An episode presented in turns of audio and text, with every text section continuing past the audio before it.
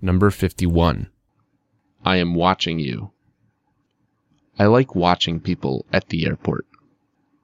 I don't even watch TV with the same pleasure because the real life is more interesting.